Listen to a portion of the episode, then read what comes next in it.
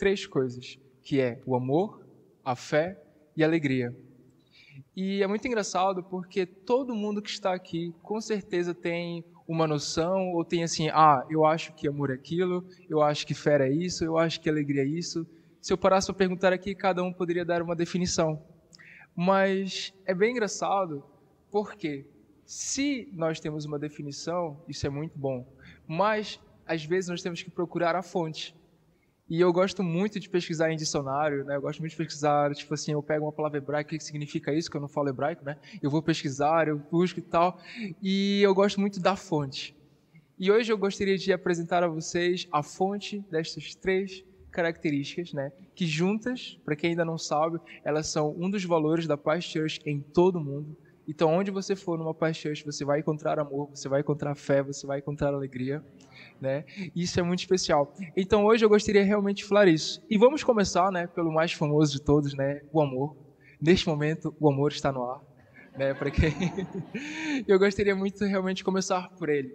E como como já disse, né, muitos têm uma definições, alguns dizem que é um sentimento, outros dizem que é algo que leva a fazer certas loucuras, como minha esposa, né, casou comigo, obrigado, amor, né? Mas realmente é muito engraçado porque o amor no mundo hoje, se a gente for parar para pensar, ele perdeu um pouco o sentido. Porque hoje quando você fala para uma pessoa eu te amo, isso não significa mais que eu vou estar contigo até o fim da vida. Isso já talvez não significa mais que eu vou estar do teu lado nos momentos difíceis. Isso só significa que naquele momento eu senti algo aqui dentro que eu acho que é amor e te falei, eu te amo. Esse é o amor muitas vezes que o mundo nos traz. Já não é um amor que realmente, sabe, ele é intenso. E hoje eu queria falar o que nós encontramos na Bíblia acerca de amor. E toda vez que você estiver confuso ou você estiver assim, pera, será que estou amando da forma correta? Eu te dou esse conselho, vá à Bíblia e busque o que é o amor. Então, no nosso primeiro verso, nós temos ali João, capítulo 3, verso 16 ao 18, que diz: Nisto conhecemos o que é o amor. Jesus Cristo deu a sua vida por nós e devemos dar a nossa vida por nossos irmãos. Se alguém tiver recursos materiais e vendo seu irmão em necessidade e não se compadecer dele, como pode permanecer nele o amor de Deus? Filhinhos, não amemos de palavra, nem de boca, mas em ação e em verdade. Só por aqui já temos algumas características que o amor ele ajuda. O amor, se você tiver um pão, você pode com certeza partilhar com seu irmão. O amor, se você não agir, não é amor. Então, o primeiro ponto é: se você ama algo, você vai ter que agir em prol daquilo. Ou seja, se eu amo Cristo, eu vou ter que ir até Ele, eu vou ter que sacrificar alguns tempos da minha vida para estar mais pertinho da palavra dele. E eu vou ser bem sincero, é a melhor escolha do mundo. Hoje, quando eu paro para pensar o que eu era antes do amor de Cristo, eu já não quero mais voltar para lá. E graças a Deus por isso. Porque existem pessoas que acham que provaram o amor de Deus, mas infelizmente só provaram palavras, provaram ações que afastaram. Mas quando a gente prova o real amor, a gente entende que independente de qualquer ação de homem, o amor de Deus continua sendo o mesmo por nós. Amém?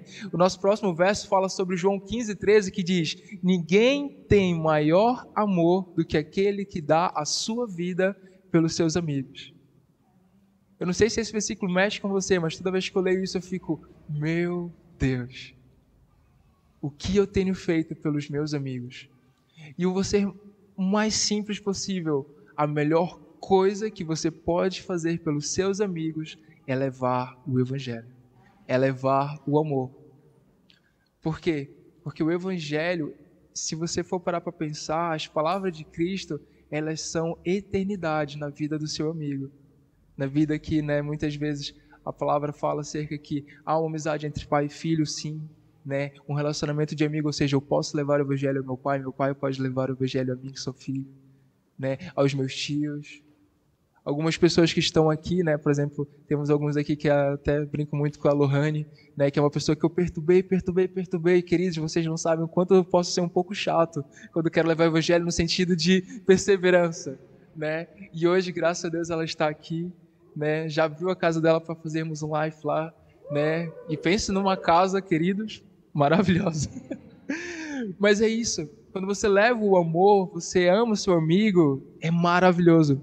E algo muito interessante, Filipenses capítulo 1, do verso 9 ao 11 diz: Esta é a minha oração, que o amor de vocês aumente cada vez mais em conhecimento e em toda percepção, para discernirem o que é melhor, a fim de serem puros, irrepreensíveis até o dia de Cristo, cheios do fruto da justiça, fruto que vem por meio de Jesus Cristo para a glória e louvor de Deus. Quando a gente ama da forma correta, os nossos frutos são justiça. Os nossos frutos, eles permanecem. Então, se você quer saber se você está amando da forma correta, olhe os seus frutos. Quais são os frutos que você tem gerado? Se é só preocupação, se é só ansiedade, se é só, meu Deus, eu não tenho ainda como fazer aquilo, aquele projeto. Calma. Eu sei o que é tudo isso, né? Mas eu sei também que quando a gente descansa no Senhor, quando a gente trabalha do lado dele, quando a gente ama da forma correta as coisas que ele ama, as coisas elas vão se direcionando, porque é tudo, como diz o nosso final, para a glória e louvor de Deus. Então, o amor que define o nosso ADN, o nosso DNA, ele nos leva a sair da nossa zona de conforto e agir. Assim como Cristo se entregou por nós, e presta atenção, ele se entregou, ele morreu. O padrão que ele exigiu, ou seja, o padrão que ele colocou é: o limite é a vida. Se você precisar morrer, mas vai fazer algo pelo seu irmão, faça. Não estou dizendo para ninguém morrer agora aqui, tá bem? Mas no bom sentido de morrer para sua carne, morrer para suas vontades.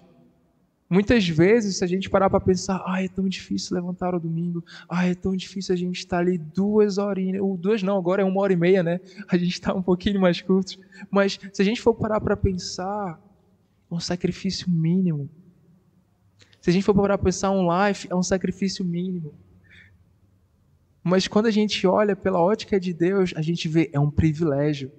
Porque quando a gente começa a parar para pensar, eu sou tão privilegiado que eu tenho uma igreja próxima da minha casa, que eu tenho uma oportunidade de ter um live, que eu tenho uma oportunidade de ouvir a palavra de Deus. Hoje a gente tem visto o quão o mundo está tão maluco e o quão pessoas têm perdido esse privilégio. Então, querido, eu digo com toda sinceridade: nós somos privilegiados por ter a oportunidade de ouvir o Evangelho em portas abertas. Então, que a gente possa valorizar isso de uma maneira, sabe, intensa, que a gente possa aproveitar as oportunidades. Amém? E uma coisa muito interessante é que quando a gente ama da forma correta, nós amamos aquilo que Deus ama. E se nós formos parar para pensar, Deus ele não morreu por um carro, Deus ele não morreu por uma casa, Deus ele morreu por vidas. Porque ele queria que nós pudéssemos compartilhar ao lado dele a eternidade. Então eu quero que você entenda isso, quando você sacrifica a sua vida, e nesse sentido, né, a carne, tipo, os seus desejos para caminhar com Deus, você colhe vida. Quando você semeia vida, você vai colher vida. Se você não semear, você não vai colher, porque uma árvore só produz a sua semente. É por isso que um dia, quando o pastor Agnaldo me convidou para vir para Portugal, eu falei, mãe, eu posso ir para aquela nação, levar o evangelho? Ela falou, vai. Minha mãe semeou um filho, eu semeei minha vida e hoje eu estou colhendo, graças a Deus, tudo aquilo que eu plantei. Não estou dizendo que você precisa mudar para uma nação, faça aqui mesmo, tá bem? Nos ajude a conquistar essa nação, amém? Então, é isto, quando a gente gera eternidade no nosso próximo, semeando a nossa vida, é isso que nós vamos colher. Há um verso que eu gosto muito, não está aqui, mas que fala para a gente juntar tesouros no céu, onde a traça, onde a ferrugem não corrói, onde ladrões não roubam, onde nada acontece com o seu tesouro. E se a gente for parar para pensar, tesouro na terra pode simbolizar ouro, pode simbolizar bens, pode simbolizar uma família. Mas eu paro para pensar assim, Jesus, se as ruas são feitas de ouro, então assim, eu estou pensando errado quando falo em tesouro, né? Eu estou pensando, se eu pensar em dinheiro, não faz sentido. Se eu pensar tipo em bens, não faz sentido. Mas agora se eu pensar em vidas, aí já faz todo sentido. Então, quando Jesus fala ajuntem tesouros, eles estão ajuntem o máximo possível de pessoas, sejam um canal na vida delas, levem o evangelho, façam algo. Porque isso a traça, a ferrugem não corrói, o ladrão não rouba. E nós sabemos que o ladrão, a palavra de Deus fala muito sobre o inimigo que vem para roubar, matar e destruir. E a gente não precisa mais ter medo. Porque quando a gente caminha com Cristo, o que acontece com a nossa vida? Ela é de Deus. E se alguém quer roubar, tem que se falar com ele, né? Então, graças a Deus, ele nos defende. Porque eu acredito muito que se Jesus entregou a sua vida, ele não vai deixar ninguém roubá-la assim de mãos beijadas. Amém? E agora, passando para o nosso próximo ponto, temos aqui a fé. Eu não sei se vocês conseguem ver muito bem a imagem, né? mas posso aqui explicá-la rapidamente. É como se, quando a pessoa tem fé, ela descobre o que tem por trás do pano. Muitas vezes o mundo ele vai te dar uma visão que é tudo um caos, que é tudo mal, que é tudo tipo assim, cara, tá realmente. E se a gente for parar para pensar pelos jornais, tá realmente isso, né? Se a gente for olhar hoje os jornais, só apresenta essas coisas. Mas o que eu quero falar para vocês é que hoje nós temos uma visão natural das coisas. Estamos olhando aqui, tenho o meu trabalho, tenho a minha família, tenho ali meu carrinho, tenho ali o domingo na igreja. Mas quando a gente olha por detrás do pano e a gente já está com os olhos na eternidade, a gente começa a agir da forma que nós vamos fazendo o quê? Tudo em prol daquilo. Então, quando eu vivo da maneira olhando para a eternidade em fé, o que acontece? Eu começo a gerar novas coisas, porque a minha essência está lá já. Eu estou a viver aqui no mundo, mas eu não estou a viver simplesmente pelos materiais, não. Eu estou a viver para construir algo eterno. Então, quando fala de fé, ela vê uma fé que é do Pai. E eu gosto muito do próximo verso que fala sobre isso. Tito, capítulo 1 ao 2, diz que a fé é o conhecimento que se fundamenta na esperança da vida eterna, o qual o Deus que não mente prometeu antes dos tempos eternos. Antes de haver a eternidade gerada, Deus ele já prometeu a gente. E é muito engraçado porque se a gente for parar para pensar, o que tenho eu de valor que um Deus tão maravilhoso se sacrificou, prometeu e veio e entregou nas minhas mãos essa possibilidade. E quando a gente pensa nisso, a gente pode entender que o valor é o valor do filho que se entregou naquela cruz. Então, se algum dia alguém falar para você, ah, você não tem valor, você é isso, você é aquilo, você para e fala assim, por causa que eu tenho Cristo na minha vida, eu tenho um valor. E esse valor foi a morte do Filho de Deus. Então, querido, você não é qualquer um. Você não é só mais um nesse mundo. Você é alguém que tem um propósito, tem um valor e você é muito especial para Deus e para a gente, né, que estão aqui conosco hoje compartilhando esse momento. Então, 2 Coríntios capítulo 5, verso 7 diz: "Porque vivemos por fé e não pelo que vemos." Esse versículo é muito fácil, né, a gente dizer às vezes nos momentos bons. Eu vivo por fé, eu estou caminhando, tudo ixi, é maravilhoso.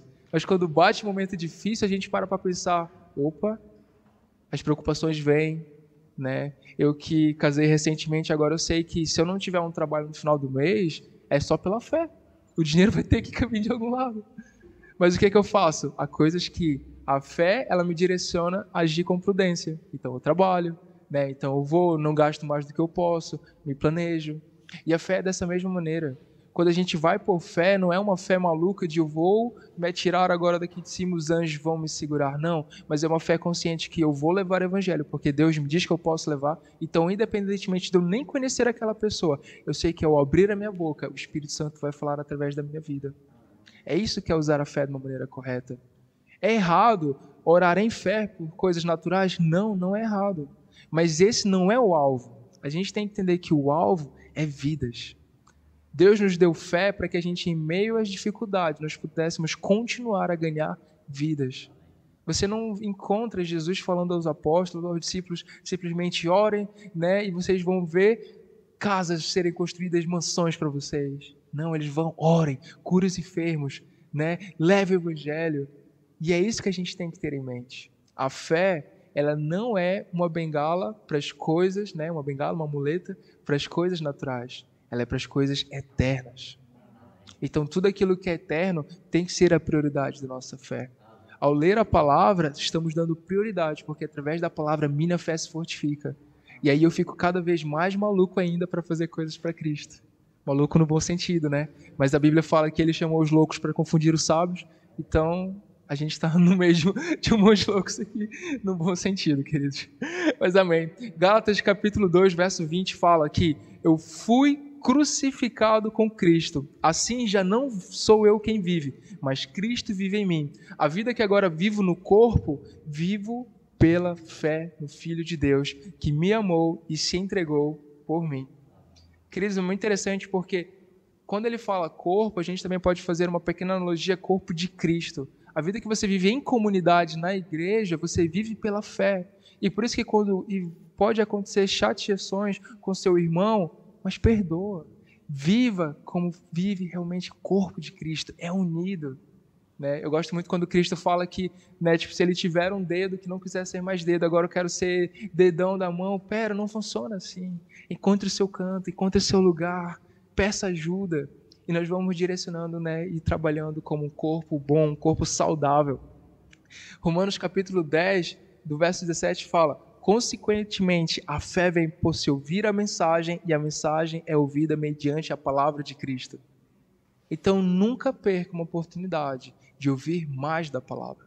Porque quanto mais você ouve, mais a fé ela vai aqui fortalecendo, mais vai trabalhando. E eu vou ser bem sincero, muitas vezes ouvir a palavra não é tão suave. Às vezes Cristo, né, de uma maneira muito amorosa, ele vem dar uns tapas assim na nossa cara e fala: "Olha, melhoras nisso. Olha, vamos levantar, né? Olha, vamos perdoar."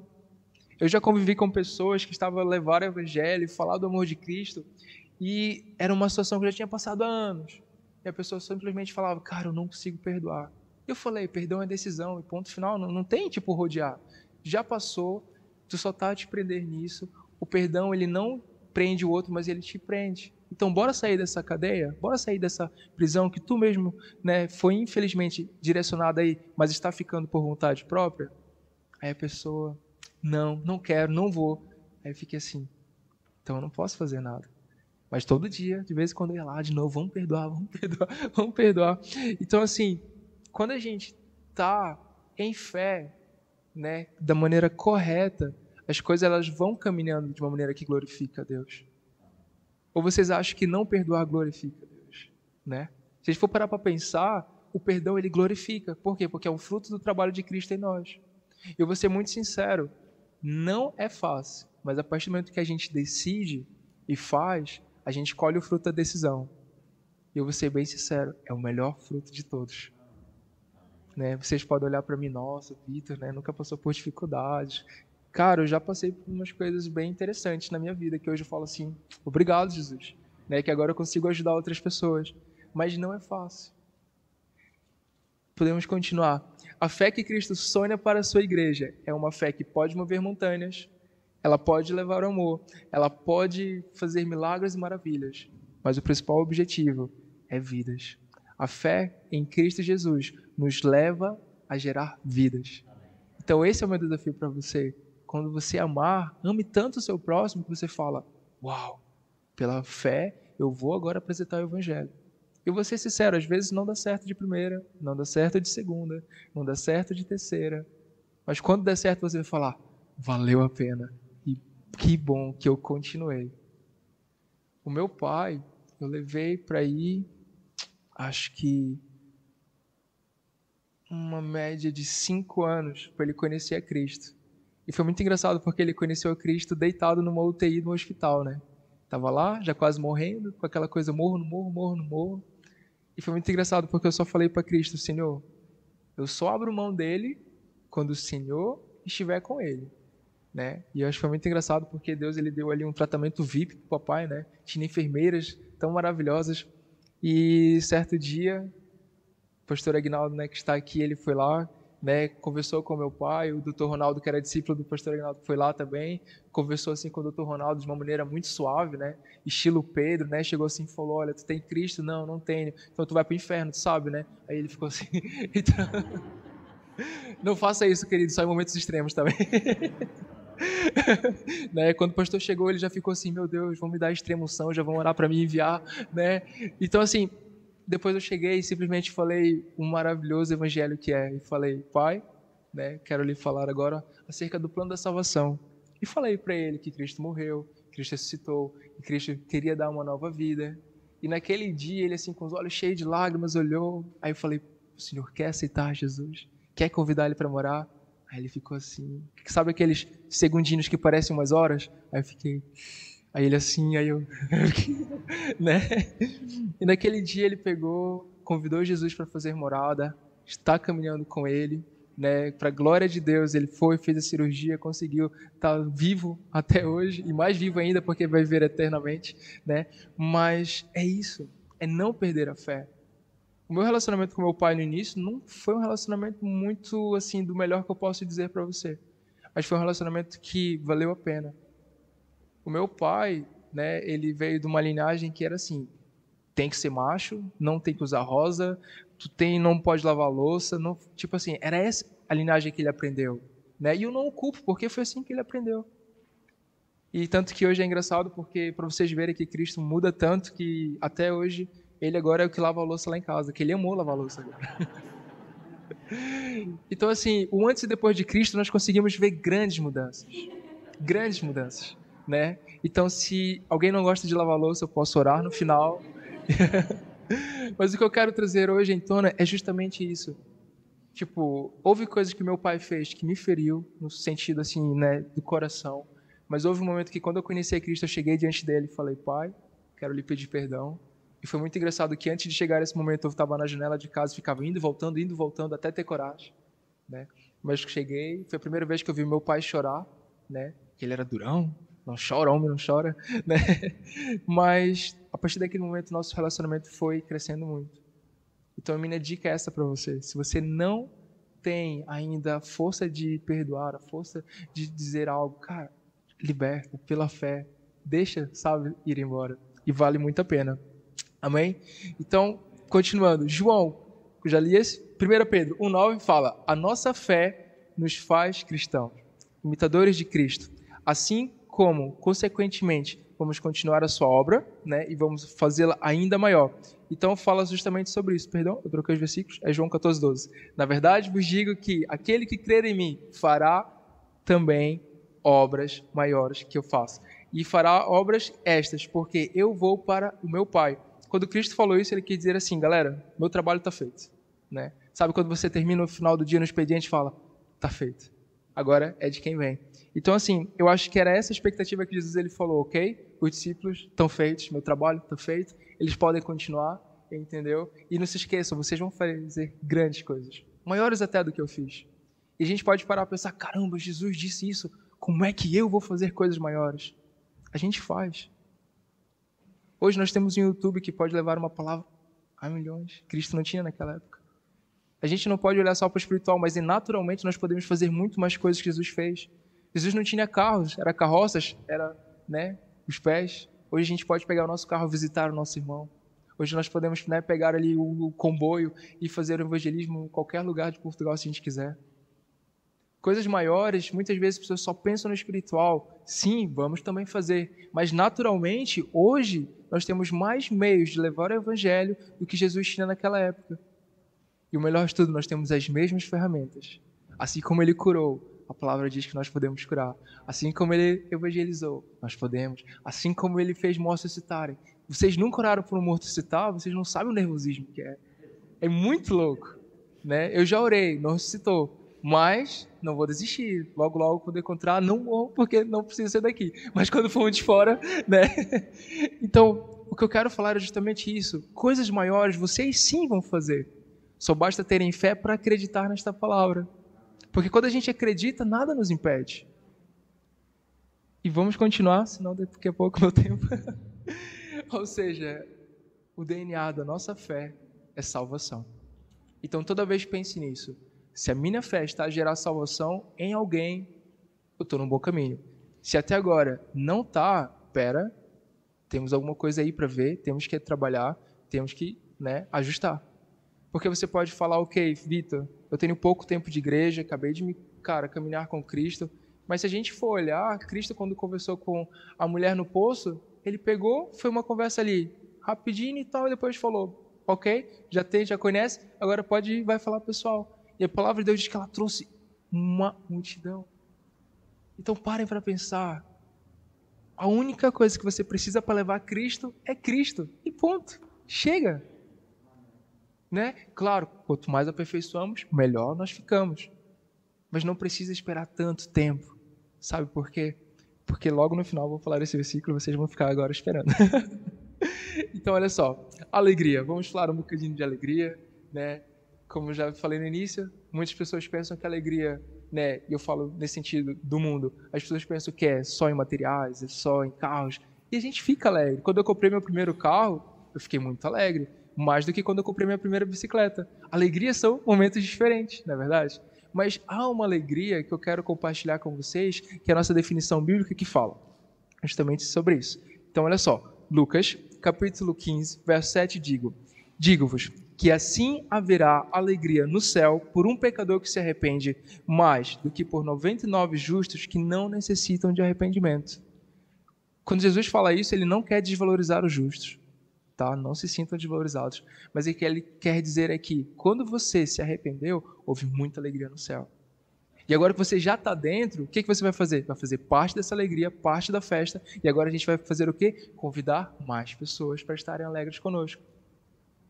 E é muito engraçado porque quando um pecador se arrepende, ou seja, todos nós já nos arrependemos, estamos agora aperfeiçoando e lutando somente contra o pecado, né? A gente tem que entender isso que essa é a alegria gerada no céu.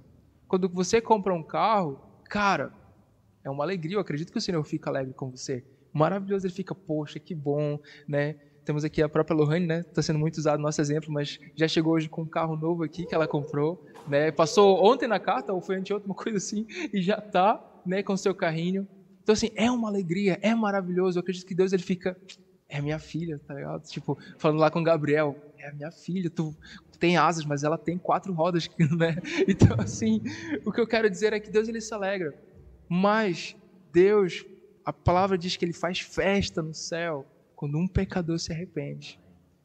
Então, assim como você gosta quando fazem festas para você, vamos realmente fazer grandes festas para o Senhor lá no céu? Vamos realmente encher, tipo assim, Portugal do evangelho puro, do evangelho maravilhoso, e toda vez a gente vai pegar, né, a gente vai ver os trovões, a gente vai falar, nossa, é fogo de artifício lá no céu. Mas é isso, é essa alegria que realmente é no céu. E muito engraçado que fala justamente isso. A verdadeira alegria está na salvação de vidas. Esse deve ser realmente o nosso alvo. E se você nunca presenciou alguma pessoa, né, de você ser canal e ela conhecer a Cristo, eu vou ser bem sincero, é uma das alegrias maravilhosas que você pode ter. Quando eu ganhei meu pai para Jesus, eu fiquei, caramba, a adrenalina estava aqui, aquela coisa. Tanto que depois eu até fui muito sincero com Deus. Eu falei assim, Senhor, é a minha oração, né? Tomara que papai não esteja vendo isso. Mas eu falei assim, Senhor, se o Senhor quiser levar agora, já pode. Mas é isso. Você deve saber? Porque já estava feito, né? Eu fiz que nem Jesus. Eu vou para o meu pai agora, já está feito, né? Então, assim, é isso. Vamos gerar alegria. Vamos ganhar vidas para Jesus. Porque muito mais do que simplesmente viver uma vida natural, é chegar no céu e você encontrar o seu irmão, o seu colega do trabalho, o seu vizinho do, de cima, o seu vizinho de baixo. No caso, eu moro na cave, não tem mais, é só eu o último. Mas o que eu quero dizer é isso. Vamos realmente fazer com que a alegria do Senhor seja completa. E eu vou ser muito sincero, quando a gente leva o evangelho, a pessoa que mais sai alegre, eu acho que somos nós. Porque a pessoa está muito alegre por receber Jesus. Mas você está naquela coisa assim: eu consegui gerar eternidade. Então, é essa alegria que a gente tem que estar tá atento. Que nós temos que realmente fazer com que todas as coisas possam cooperar. E para finalizar, né, eu queria falar um bocadinho acerca de como nós podemos colocar em prática essas três características que todo cristão vai ter em nome de Jesus aqui na Paixão de Portugal. Amém? Para colocar em prática, é muito simples. É intimidade com Deus. E onde é que nós buscamos intimidade com Deus? No nosso secreto, quando nós tiramos tempo com Ele, né? Ao ler a nossa Bíblia, ao escutar palavras, né? Ao estar aqui no domingo. O que você está buscando aqui, você não veio só porque hoje é o culto dos jovens, mas você veio porque você quer mais de Deus. Quando a gente vem a um live, quando a gente fica assim, ok, eu estou aqui no live, o que, que eu vou pelo lanche? Se o início for assim, eu até perdoo. Mas se depois de um tempo continuar, eu vou falar, não dá, né? Então, assim, o que eu quero dizer é, o Life Group, ele foi criado para ter o quê? Intimidade com Deus ali. O Tadel, ele foi criado para ter o quê? Intimidade com Deus. O culto, intimidade com Deus. Orar uns pelos outros é levar intimidade com Deus. Então, cada vez mais que você possa priorizar aquilo que te dá intimidade com Deus. Não estou dizendo para você largar tudo, mas estou dizendo para você largar aquilo que te afasta. Né? A gente começa a parar para pensar e fala assim, gente, há tanta coisa que nos afasta de Deus e a gente nem percebe. Eu ultimamente, e minha esposa né, tá aí, a única coisa que a gente está, tipo assim, parando às vezes para assistir juntos, né, é um filme, alguma coisa, e a gente já tem que selecionar realmente bem específico às vezes. Porque hoje há coisas que a faixa etária de 12 anos que se um adulto olhar aquilo fala: "Meu Deus, isso não é 12 anos". Né? Se nós formos parar para pensar hoje, um dia desse atrás eu fui olhar a Netflix, estava lá, né? Tem lá os top 10 em Portugal. A primeira série que estava lá era Lucifer. A gente para para pensar assim, o que que a nação está assistindo? Porque se está ali top 1, é porque provavelmente muita gente está assistindo. Então o que eu quero para vocês refletirem é, o que eu tenho colocado diante dos meus olhos? O que eu tenho colocado diante da minha família? Né? Logo, logo serei pai, né? Não sei quando ainda, mas quando Deus enviar. Mas eu já fico pensando, como é que eu vou passar realmente o evangelho para o meu filho? Como é que eu vou ensinar em amor? Porque Zacarias 4:6 é muito lindo e diz que nada é por força, nada é por violência, mas é através do meu espírito, diz o Senhor. Então, se a gente não apresentar em espírito e só por força, as pessoas não vão querer. Então, sempre pare para pensar se eu tenho levado o amor, eu tenho levado a fé, eu tenho sentido essa alegria, cara, você está num caminho muito bom. Mas se você ainda não sentiu essas três características na essência, você está a perder grandes coisas. E o melhor estudo é porque ainda há tempo.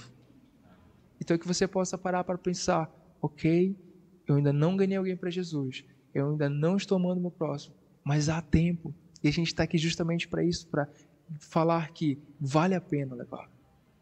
Então, cada vez mais eu quero convidar a vocês a pararem para refletir. Esse ano, quantas vidas você já ganhou para Jesus? E queridos, quando eu falo para vocês, eu falo para mim, eu vou ser bem sincero, eu entro em crise. Eu falo, meu Deus. Claro que uma vida para o Senhor é muito importante, mas se falarmos em números, eu fico assim, é pouco que eu fiz ainda para o Senhor. E aquilo que eu falei, há pessoas que você trabalha a curto período, há pessoas que você passa, no meu caso, eu trabalho 10 horas com quatro pessoas o dia todo, e a minha cabeça está sempre maquinando, como é que eu vou apresentar Jesus? Como é que eu posso apresentar Jesus? Eu fico sempre ali, trabalhando meu coração nisso.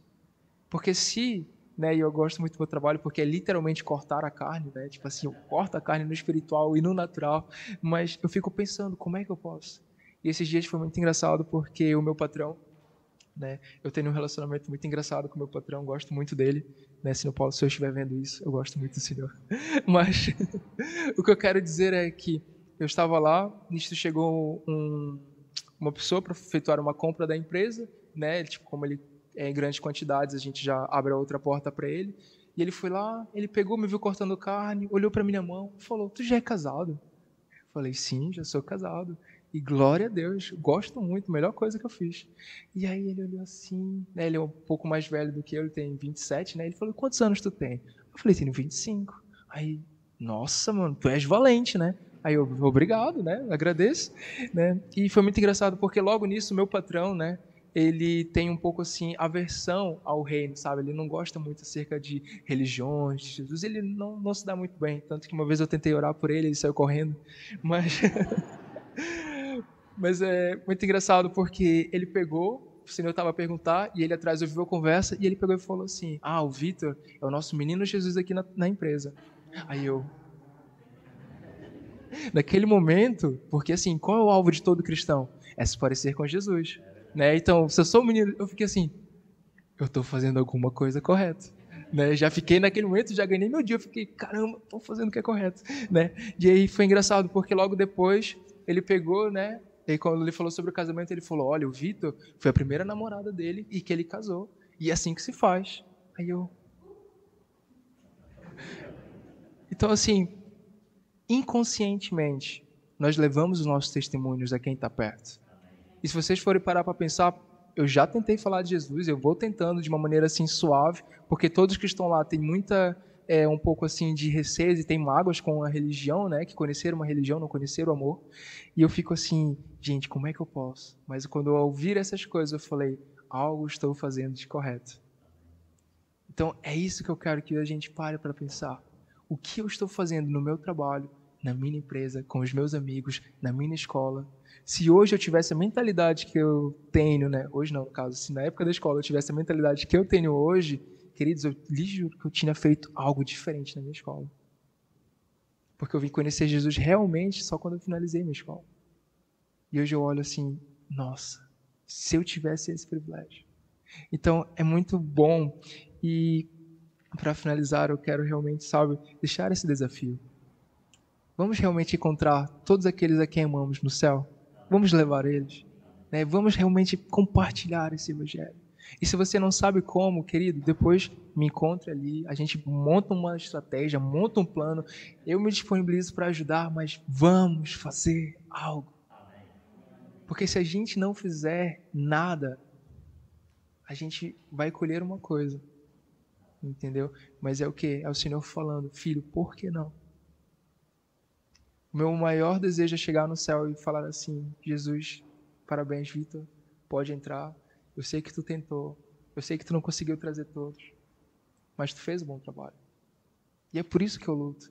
Não para receber isso, mas para quando depois que eu entrar e falar assim, galera, cheguei. Que bom que tá todo mundo aqui. Vamos comemorar. Vamos voar um pouco com os anjos. Não sei o que a gente vai fazer muito bem no céu. Mas é isso que eu quero encontrar. E não para orgulho meu, mas para a glória de Deus. Então tudo que você fizer, lembre-se, é para a glória de Deus. Então vamos realmente mudar a nossa perspectiva, né? E lembrar que a nossa vida é como um vapor. Hoje estamos todos aqui, mas e amanhã? Eu sempre penso nisso. No meu trabalho, dois para três já estão ali com seus 60 e pouco. Eu fico sempre pensando, Jesus, será que eles vão estar aqui amanhã?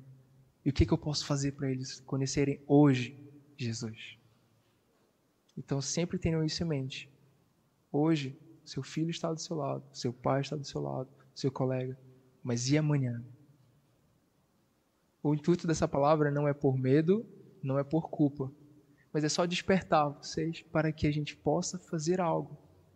Para que se amanhã, por, uma, por um infortúnio, né, tipo, não estiver, você possa falar, ok, eu fiz minha parte, daqui a pouco a gente se encontra. Porque se a gente não viver com intensidade o Evangelho, o mundo vai nos atropelar e a gente vai ser conhecido apenas como mais um. Amém? Então, nesse momento, quero convidar você a ficar de pé. Nesse momento, quero convidar a equipe de louvor a estar aqui com a gente. A gente vai tocar uma música e eu, é nova, né? Talvez não possa conhecer a letra, mas eu quero mesmo que você coloque no seu coração, pense, reflita: o que eu tenho feito, o que eu tenho gerado, sabe? Prioridade, coloque Cristo prioridade, o Evangelho como prioridade. E você bem sincero, é a melhor coisa que você vai fazer. E no final, depois eu vou querer orar com vocês.